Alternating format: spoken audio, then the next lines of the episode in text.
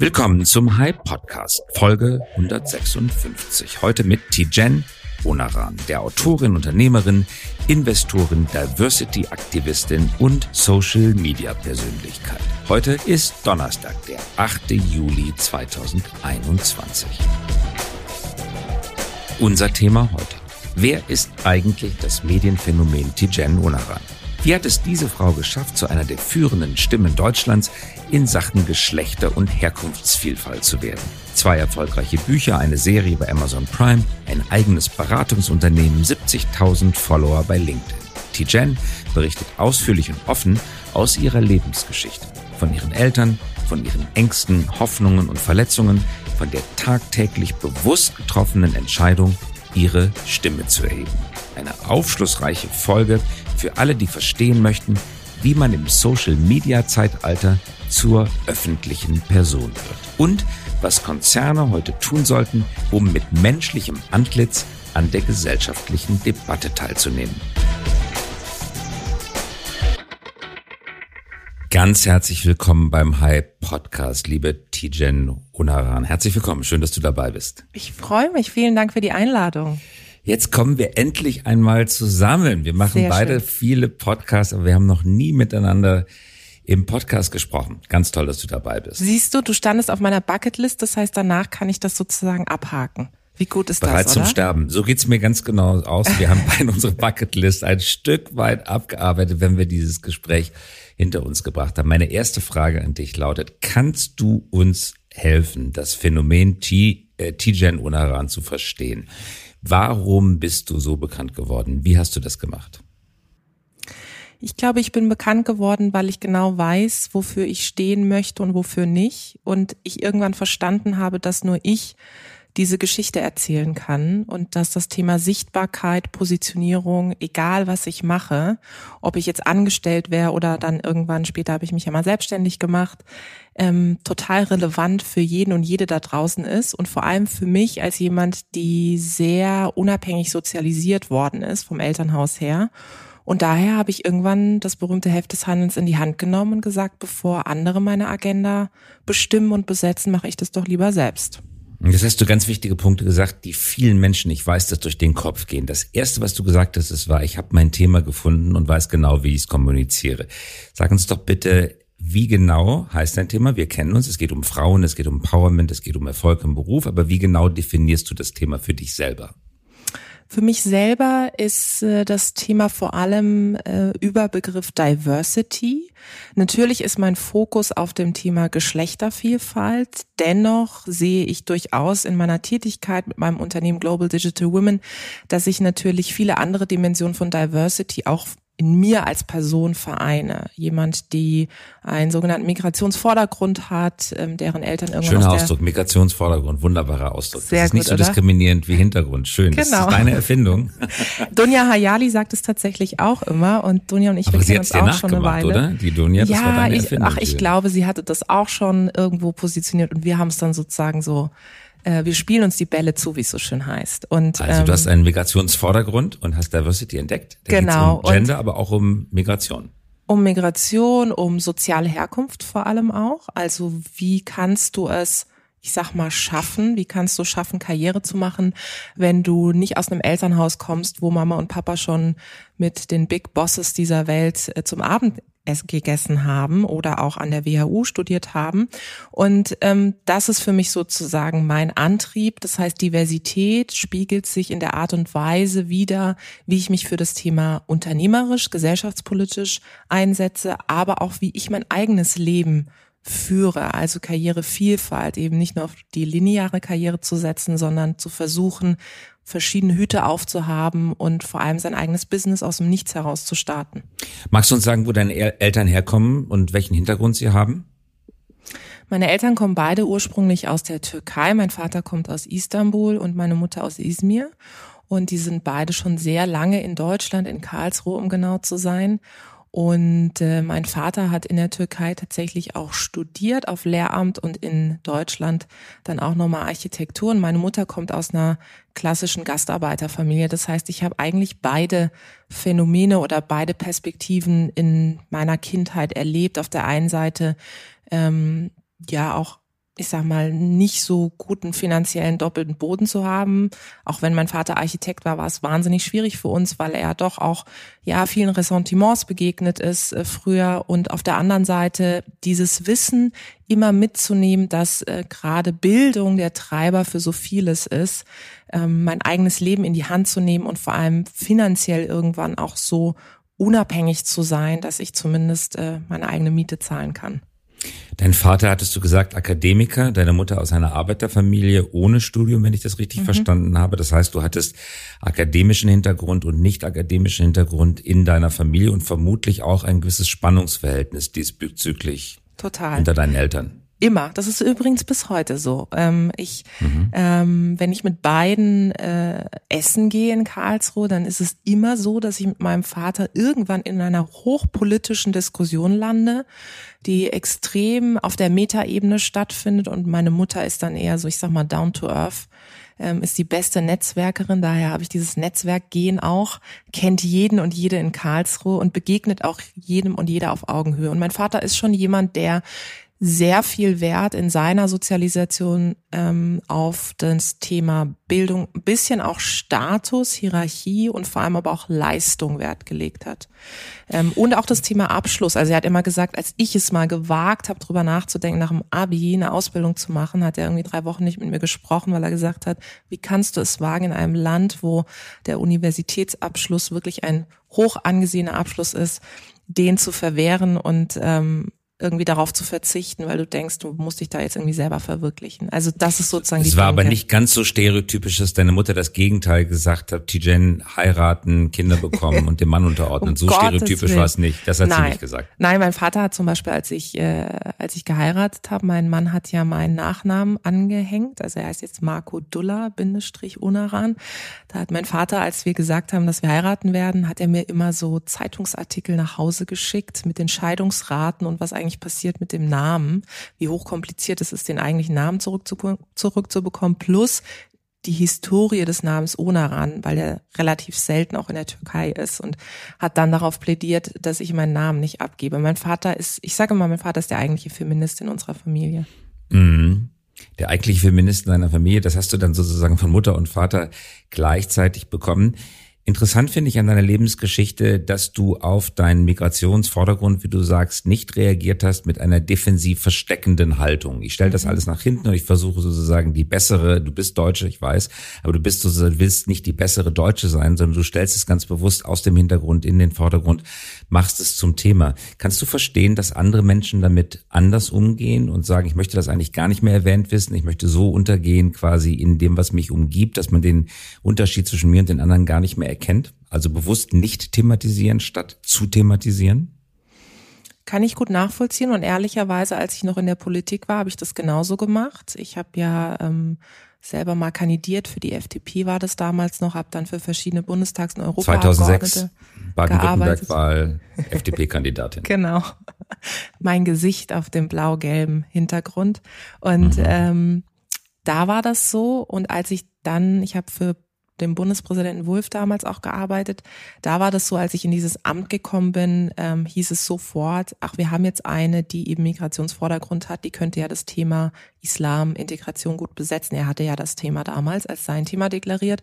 Und ich habe mich unglaublich schwer damit getan, weil ähm, natürlich bin ich mit unterschiedlichen Werten sozialisiert, auch mit offensichtlich zwei Kulturen, aber ich bin überhaupt nicht religiös zum Beispiel sozialisiert, ja.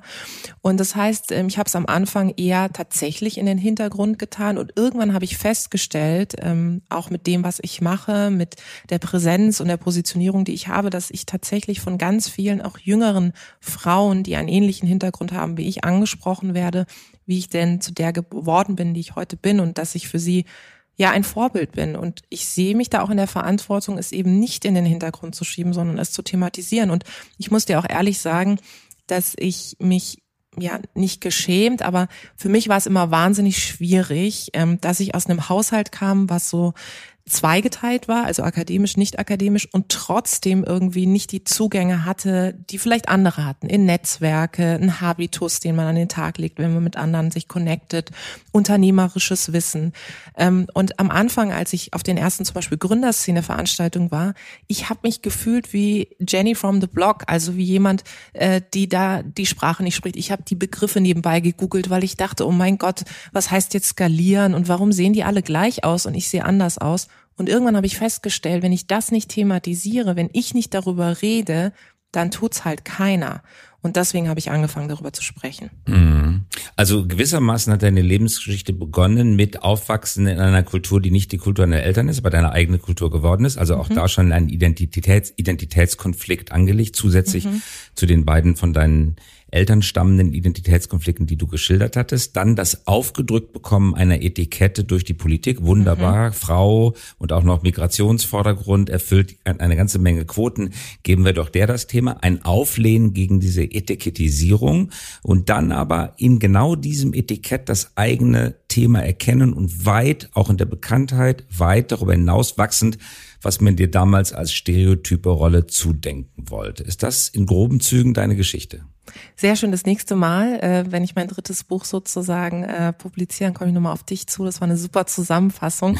es ist aber tatsächlich so, ähm, wenn man das so äh, rekapituliert oder wenn ich das reflektiere, dann ist es so. Am Anfang war das totales Aufbäumen und irgendwann auch die Erkenntnis, wie gesagt, dass es viele Menschen da draußen gibt, die sich ja auch inspiriert fühlen. Und mein, ähm, ja, meine DNA oder mein meine Energie, die ich ziehe, ziehe ich ja auch viel von dem Feedback von von der Community, die ich aufgebaut habe, ja, und von von der Motivation, die ich auch bekomme, wenn andere mir schreiben, hey Tijen, du motivierst mich meinen Weg zu gehen, du motivierst mich bunte Klamotten anzuziehen, du motivierst mich mein Unternehmen zu gründen. Und das ist das, ähm, was ich inhaliere und was mir total hilft, mein eigenes Business zu skalieren. Mhm. Du hast gerade zwei erfolgreiche Bücher erwähnt, oder du hast erwähnt, dass du Bücher schreibst. Ich nenne die Titel 2018 die Netzwerkbibel 2020, ein Buch mit dem Titel Nur wer sichtbar ist, findet auch statt. Mai 2021 eine Dokumentation bei Amazon Prime Video. Yes, she can. Frauen verändern die Welt. Kommt dir man Glückwunsch zu diesem Erfolg. Gar keine Frage. Kommt dir trotzdem manchmal in einer stillen Stunde der Gedanke, dass du dich zu einem, die Amerikaner sagen, One-Trick-Pony entwickeln könntest? Wächst in dir die Sehnsucht nach einem weiteren ergänzenden Thema? Nein, das wächst in mir nicht, weil ich finde, dass alle Themen irgendwo ineinander übergehen und ähm, sich einordnen in Big Picture. Und das lautet bei mir, ich möchte gerne verändern. Ich möchte nicht zuschauen, wie Dinge verändert werden, sondern ich möchte auch im Driver's Seat sitzen und für Diversity sorgen, für mehr Unternehmerinnen sorgen, für mehr Sichtbarkeit von Frauen sorgen. Und ich war immer schon jemand, die nicht darauf gewartet hat, dass die Politik jetzt eine Entscheidung trifft und ich mich unterordne oder mein Chef, meine Chefin eine Entscheidung trifft, sondern ich habe immer geguckt, was liegt in meiner Hand. Und daher sehe ich die vielen verschiedenen Themen, die dann eines ergeben, als das, was mich total erfüllt und äh, wo ich auch wirklich hin will. Ich mache mir sehr, sehr genau Gedanken, wozu ich mich äußere und wozu ich mich nicht äußere, wie ich in den sozialen Medien auftrete, wie ich nicht auftrete.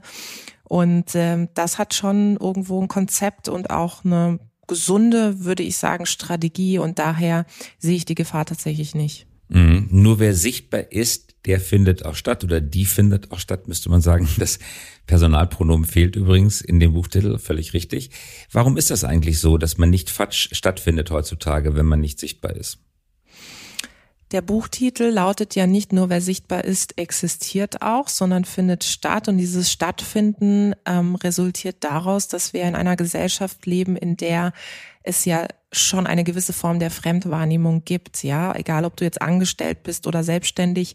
Es gibt ja immer Menschen, die eine Perspektive auf dich haben, auch multipliziert durch die digitalen Kanäle. Du weißt das auch. Du postest was und dann erscheinst du in dem Feed von anderen Menschen und das Ganze multipliziert sich dann zu einer Perspektive, die du vielleicht gar nicht erhofft oder erdacht hast. Und daher sage ich immer, bevor eben andere deine Geschichte erzählen, erzähl sie selbst, unabhängig davon, ob du jetzt wirklich dich selbst zu einer, ich sag mal, größeren, auch gesellschaftspolitischen Marke machen willst oder ob du im Kleinen deinen Job einfach machst und irgendwann an den Punkt kommst, deinen Job wechseln zu wollen, verhandeln zu wollen, ähm, aufsteigen zu wollen. All das hilft total für deine für deine Expertise und da ist eben Sichtbarkeit der Dreh- und Angelpunkt. Und ich habe immer mitbekommen, also ich erinnere mich immer an Gespräche mit, mit Eltern, Freunden, Freundinnen, immer wenn ich gesagt, das nervt mich total, dann haben die mich angeschaut und gesagt, Tijen, dann dann änder was, dann überleg, wie du es machen kannst, ja.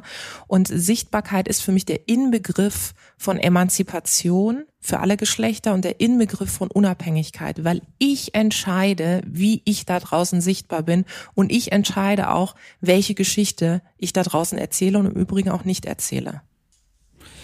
René Descartes hat gesagt, äh, ich denke also bin ich könnte man heute sagen, ich poste, also bin ich. Und umgekehrt, wenn ich nicht poste, bin ich auch nicht. Du hast gerade schon gesagt, natürlich ein Riesenunterschied zwischen existieren, existieren tut jeder und in den sozialen Netzwerken existieren. Das ist natürlich nur eine virtuelle Form der Existenz. Aber wenn es um Gesellschaft geht, ist es die entscheidende und wie du gerade sagst, alles notwendige Form der Existenz, weil sonst bestimmt man die Debatte nicht mit. Erkennst du einen grundsätzlichen Unterschied zur Politik früherer vor digitaler Tage? Das war ja damals auch so. Wenn man sich nicht engagiert hat im Ortsverein, da gab es das Internet noch nicht, dann spielte man in der Politik auch keine Rolle. Hat sich etwas durch die Digitalisierung ganz grundlegend in der Art, wie wir Gesellschaft und Politik verstehen, verändert? Total. Jeder und jede spricht mit und jeder und jeder hat auf einmal auch das Medium und das Ganze in einer Schnelligkeit, die du zum Teil auch gar nicht mehr selbst in der Hand hast. Und deswegen, wenn du dann selbst entscheidest, dort eben nicht stattzufinden, dann besetzen andere Menschen deine Agenda. Und ähm, es gibt ja auch das berühmte Wort oder den berühmten Satz, man kann eigentlich nicht nicht kommunizieren. Und das trifft ja total auch auf Politik, aber auch auf Wirtschaftsvertreterinnen und Wirtschaftsvertreter zu. Und daher würde ich immer sagen, dass die digitalen Medien ein perfekter Ort sind, um diese Spielregeln sich genau anzuschauen und zu überlegen, bin ich Teil des Spiels, beziehungsweise definiere ich vielleicht sogar die Spielregeln neu. Und das ist zum Beispiel immer meine Auffassung von der Art und Weise, wie ich auch auf den sozialen Medien unterwegs bin. Ich möchte nicht bestehende Spiele mitspielen, sondern ich möchte die Spiele durchbrechen und ähm, meine Spielregeln sozusagen auflegen. Und das ist ganz entscheidend auch für politische Kommunikation, weil wir natürlich durchaus sehen, dass gerade für Menschen, die vielleicht zu, vorher keine Zugänge hatten, jetzt Zugänge haben. Und es geht in die eine wie andere Richtung, ja. Also, dass wir natürlich Menschen auf einmal in den sozialen Medien sehen, die auf einmal eine Stimme haben, wo wir denken, wow, die haben äh, Auffassungen, ähm, die jetzt nicht besonders demokratisch sind, so. Und auf der anderen Seite geben sie natürlich Zugänge zu Menschen, die sonst nicht gesehen worden wären, weil sie in den Machtnetzwerken von politischen Kreisen einfach nicht stattfinden, keine Zugänge haben. Und das ist das, was mich so fasziniert, auch an den sozialen Medien, diese Teilhabe, diese Partizipationsmöglichkeit, gerade für Menschen, die eben nicht in Entscheider, Entscheiderinnen Netzwerken groß geworden sind. Eine Überschrift steht über allem, was du tust. Ich möchte Subjekt im Satz meines eigenen Lebens sein, nicht das Objekt, Subjekt. Du bist das handelnde Subjekt und wünscht es jedem, handelndes Subjekt sein zu können und hilfst auch dabei. Total. Also ich ähm, habe ja, als ich das zweite Buch veröffentlicht habe im letzten Jahr, war ich, ich wusste, dass dieser Titel provozieren wird, aber ich war doch erstaunt, dass wir in Deutschland uns so wahnsinnig schwer tun mit der Positionierung von starken Köpfen. Also mir war schon klar, ich hatte das ja in der Politik auch schon erlebt, wir sind eigentlich kein Land des Personenkultes, auch in der Wirtschaft auch nicht. Wir denken immer, okay, die Leistung muss im Vordergrund stehen und die Leistung spricht auch für die Person, aber am Ende des Tages bin ich ja auch mein eigenes Sprachrohr und als ich dann viele auch Workshops Workshops in den Unternehmen gegeben habe zum Thema auch Sichtbarkeit, Positionierung, habe ich festgestellt, wie viele Menschen sich so schwer damit tun, sichtbarer zu werden, weil sie so unendliche Angst vor Angreifbarkeit haben. Und das zieht sich durch alle Hierarchieebenen durch. Und natürlich kann ich das nachvollziehen. Mir geht es ähnlich. Es ist ja nicht so, dass ich jetzt ähm, jedes Mal denke, wenn ich da irgendwie auch Kritik bekomme oder wirklich auch angeschossen werde in den sozialen Medien, das geht an mir, es prallt an mir ab. Ich bin Teflon aber ich habe trotzdem und treffe jeden Tag aufs Neue bewusst die Entscheidung, sichtbar zu sein. Das ist jeden Tag eine, eine exakte und sehr dezidierte Entscheidung für Sichtbarkeit. Wie gehst du mit dem Schmerz und der Verletzung durch Angriffe um? Ich habe für mich eine digitale Distanz entwickelt. Das heißt, ähm, ich lese das, aber ich nehme es nicht an. Und das hilft, äh, mir hat die Politik geholfen, du hast es vorhin gesagt, das kam ja auch schon. Also ich sage immer, der, der Wahlstand, ähm, wenn man so Flyer oder Rosen vom Edeka verteilt hat. Das war ja manchmal wie so ein mobiler Therapiestand. Ja, es mhm. kamen dir Leute hin und haben irgendwie ihr Herz ausgestüttet, dann haben sie dich verantwortlich für die Politik der Bundeskanzlerin gemacht ähm, oder auch des Parteivorsitzenden damals und du konntest dir eigentlich gar nichts außer zuzuhören, ja. Und ähm, mhm. oder es kam auch Faxe, also als ich für Guido Westerwelle damals gearbeitet habe, es können sich vielleicht einige vorstellen, was da für Faxe äh, kam und und und äh, ich sag mal Statements, auch gerade als er sich damals geoutet hat und mh, mm, da habe ich schon gesehen, dass, dass ich eine gesunde Distanz brauche zu diesen Statements, weil es mich sonst kaputt macht.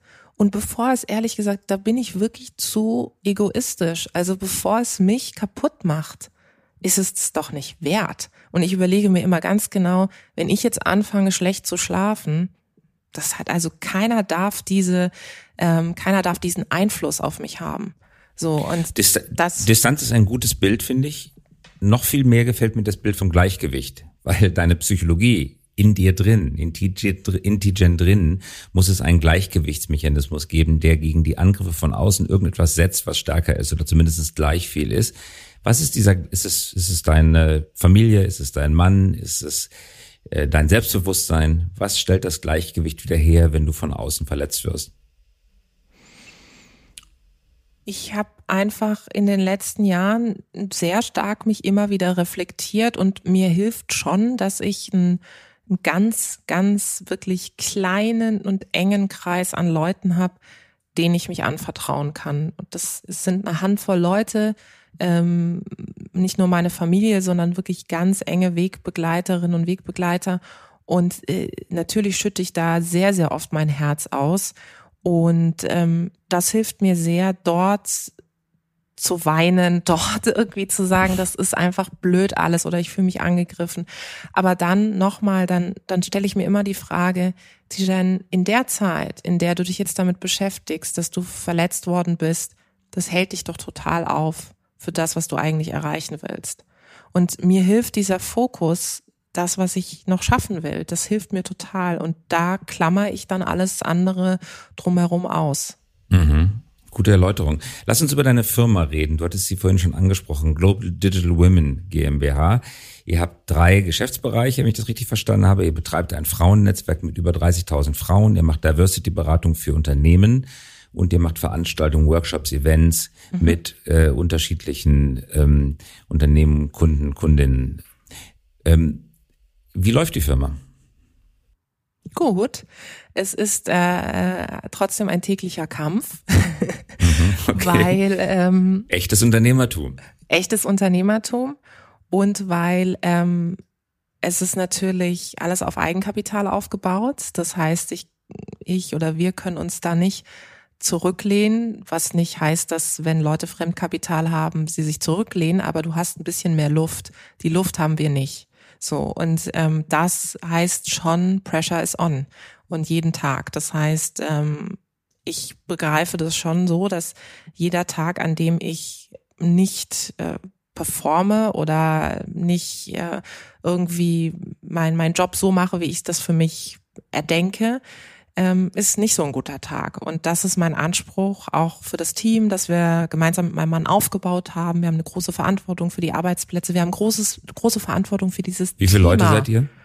Wir sind mittlerweile zwölf Leute mhm. und ähm, haben ein Büro in Berlin und seit neuestem auch in München am Frauenplatz. Ist das nicht schön, oder? Als Global Digital Was Woman. Was für ein Zufall. Ah, es ist wirklich toll. In der Nähe der Frauenkirche. Ja, genau. Ich höre sie auch und äh, das ist schon großartig und ich glaube, das weißt du auch und vielleicht diejenigen, die zuhören es war so ein tolles Gefühl, als wir das erste Mal unser Büro in Berlin bezogen haben. Vorher haben wir aus dem Wohnzimmer rausgearbeitet und dann das zweite Büro in München.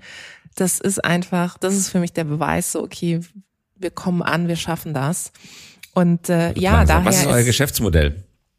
Unser Geschäftsmodell ist, dass die drei Bereiche, die du gesagt hast, überall da fließt im Grunde Geld ein. Wir haben Kooperationspartner, die eine Art Membership bei uns eingehen. Das sind nicht Individuen, das sind äh, nicht die Frauen selbst, sondern die Unternehmen, die ähm, dann für die Events, die wir machen, bezahlen. Plus wir haben einen großen Award, den Digital Female Leader Award, wo es klassisches Sponsoring gibt und was jetzt eben wirklich wahnsinnig gut anläuft, ist unsere Diversity-Beratung, die auch anders heißt, die heißt ACI, die wir jetzt ähm, eben anfangen zu skalieren, weil wir wirklich viele Anfragen bekommen, wo es konkret um Diversity Inclusion, also strukturelle Beratung in den Unternehmen geht.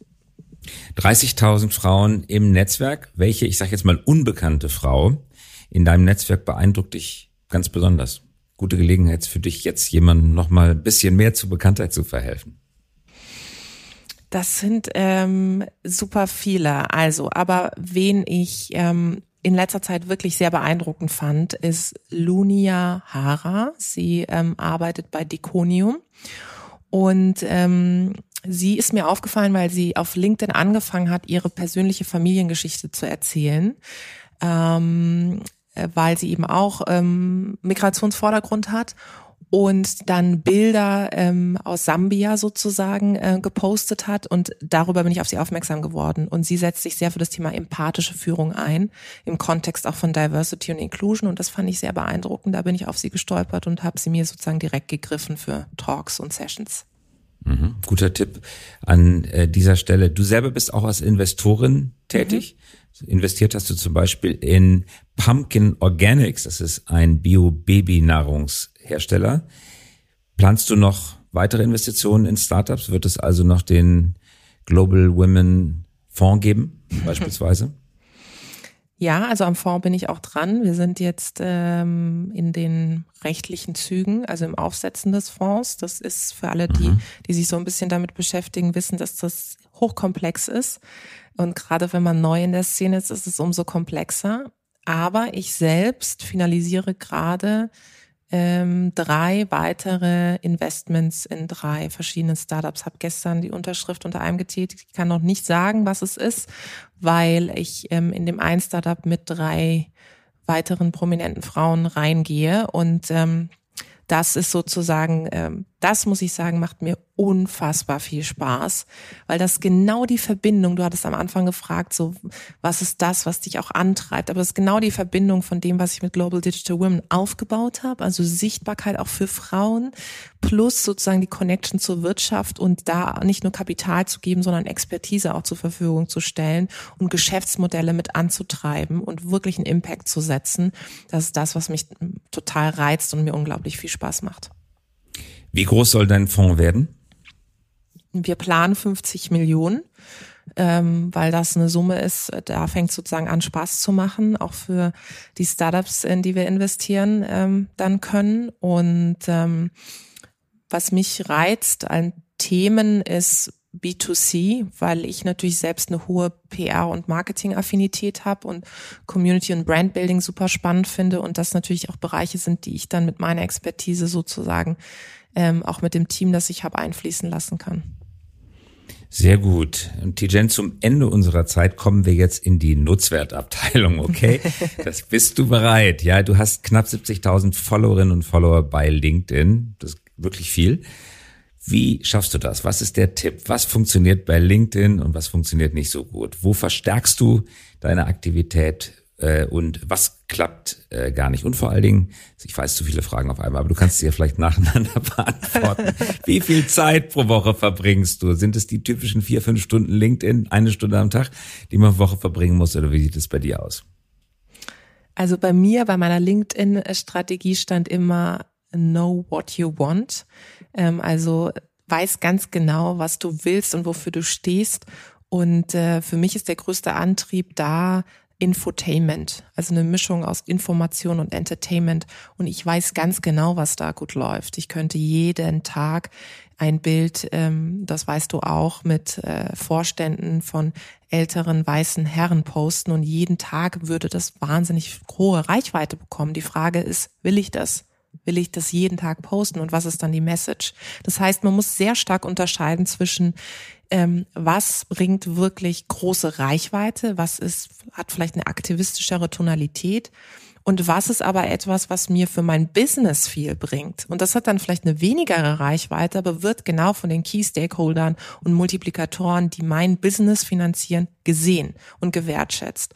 Und da unterscheide ich sehr. Das heißt, natürlich nehme ich in Kauf, dass der eine Post dann vielleicht geringer ist in meinen Sphären als der andere. Und so versuche ich immer eine Mischung hinzubekommen und mir genau zu überlegen, wenn jemand auf mein Profil geht, und das ist der Tipp, den ich allen mitgebe, was ist das, was in den Köpfen der Person hängen bleiben soll, wenn sie eure Beiträge durchscrollen. Irgendwann gibt es ein großes Bild und das kann ich ja selbst bestimmen und das heißt, über allem sollte eine Mischung aus Information und Entertainment, nicht im Kontext von, ich mache schöne Hasenfilter, setze ich mir auf und mache ein tolles Video oder versuche jetzt alle Leute durchzucoachen mit LinkedIn Live Sessions, sondern mir wirklich zu überlegen, was ist da, das an Mehrwert, was mein Gegenüber hat. Ich fungiere auf LinkedIn als eine Art Dienstleisterin für mein Netzwerk. Die Leute sollen eine Message mitnehmen und das im Idealfall durch jeden Post. Und du weißt es auch, manchmal ist das auch ein bisschen trübe, weil man denkt, das kann jetzt nicht sein.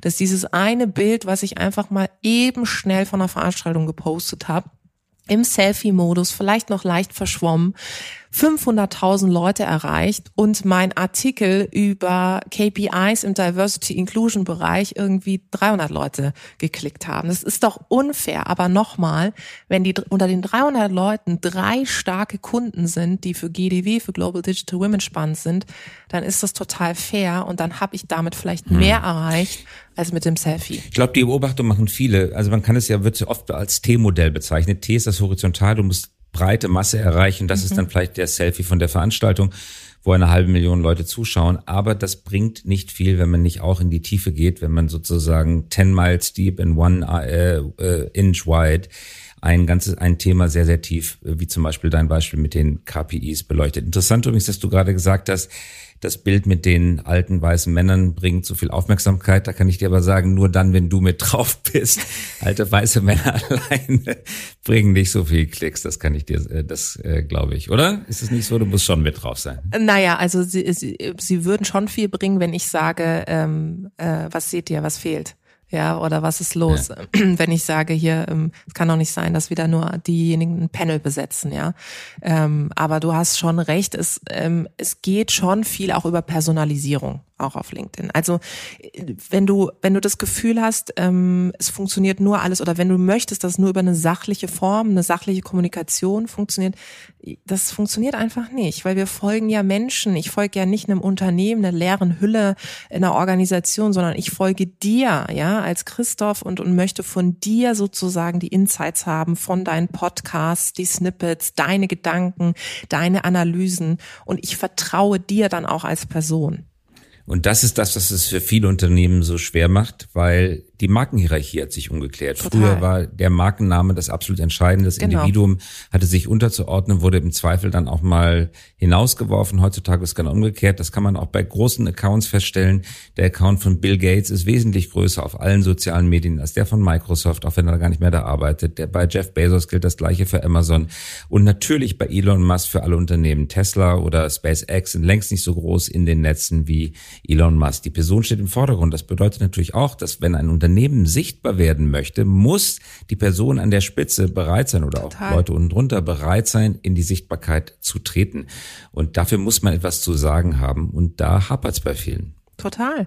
Da habert's bei vielen. Ähm, vor allem ähm, müssen sie auch wirklich authentisch und glaubwürdig was zu sagen haben. Ich sage nicht, dass sie das alles selbst machen. Das ist ja total utopisch und das wissen wir ja auch, dass da Kommunikationsabteilungen dahinter sind und übrigens das auch zu Recht, ja, so aber die Tonalität muss einfach sehr glaubwürdig sein und äh, die Person übrigens, die dann da ist, auch gerade auf LinkedIn, deren Antrieb muss es ja auch sein, einmal dieses Spiel zu durchschauen, das durchzuorchestrieren und zu sehen, okay, wie funktioniert eigentlich ein Post, wie ist eine Interaktion. Wenn es dann andere machen, ist total fair, aber die, das Wichtigste ist, dass ich eine Botschaft habe. Sigrid Nikuta. Ähm, ja, die wollte ich gerade als Beispiel erwähnen. Mein Lieblings-CEO im Netz phänomenal, was sie macht. Ich meine, ich muss dazu wirklich sehr transparent sagen, dass ähm, als sie angefangen hat, sie mich sozusagen ähm, ähm, gefragt hat, ob ich sie coachen kann, ja, und dann hatten wir, habe ich sie beraten äh, in ihrem LinkedIn-Aufbau äh, ähm, und habe mit ihrem Team da eine Session gemacht. Ähm, und ich muss sagen, es war wirklich ein Best Case, weil Sigrid alles umgesetzt hat, was ich ihr gesagt habe. Und äh, es war schon, hat mich schon mit Stolz erfüllt. Ja, das ist ja nicht mein Kernbusiness, sondern sie sagte irgendwann, Tijan, das machst du super, könntest du irgendwie hier uns eine Session geben? Ich gesagt, ja, okay, weil, weil ich dich cool finde und weil du auch in meinem Frauennetzwerk bist, mache ich das. Und sie macht das wirklich super. Und man, sie hat eine Haltung und das ist der Punkt. Und sie geht in die Interaktion. Äh, sie kommentiert. Also es ist ja nicht nur das eigene Posting, sondern sie hat eine Interaktion mit anderen. Und da, das bleibt hängen. Die Leute folgen ihr gern. Und selbst wenn man nicht jetzt alles super findet, aber man kann sich an ihr reiben als Person. Und ich glaube, das ist doch der Punkt, dass viele CEOs, viele Führungskräfte, viele Vorstände diese Reibung nicht aushalten können, respektive wollen. Und das ist meines Erachtens fatal für die Sichtbarkeit. Mhm. Und wir hören auf mit Sigrid Nikutta. Mein Lieblingspost von ihr in diesem vergangenen Jahr war, als der Frachter im Suezkanal feststeckte, ja. hat sie ein Bild gepostet, wo einfach nur als Zeile drauf stand, habt ihr das auch gesehen oder ist euch das auch aufgefallen? Und auf dem Frachter war so eine Lupe gelegt und ein Teil des Bildes war hochvergrößert. Man sah einen einzelnen Container unter diese tausend Containern. Auf dem Container stand, Güter gehören auf die Bahn. Das war entweder genial erfunden, das macht es fast noch lustiger, oder es war wirklich gut beobachtet, was es quasi noch interessanter macht. Egal wie man es interpretiert, ein brillanter Post. Tijen, danke für deine Zeit. Das war hochaufschlussreich, sehr interessant und sehr sympathisch. Danke fürs Mitmachen. Vielen Dank dir. Das war der High Podcast. Dieser Podcast erscheint jeden Donnerstagabend um 18 Uhr. Damit Sie keine Folge verpassen, abonnieren Sie uns gerne jetzt oder hinterlassen Sie ein Like, wenn es Ihnen gefallen hat. Eine Produktion der Axel Springer High GmbH, einer führenden Beratung für Strategie und Umsetzung neuer Geschäftsmodelle. We support leaders in turning their organizations into 21st century winners. Über Post freuen wir uns unter christoph.käse at high.co.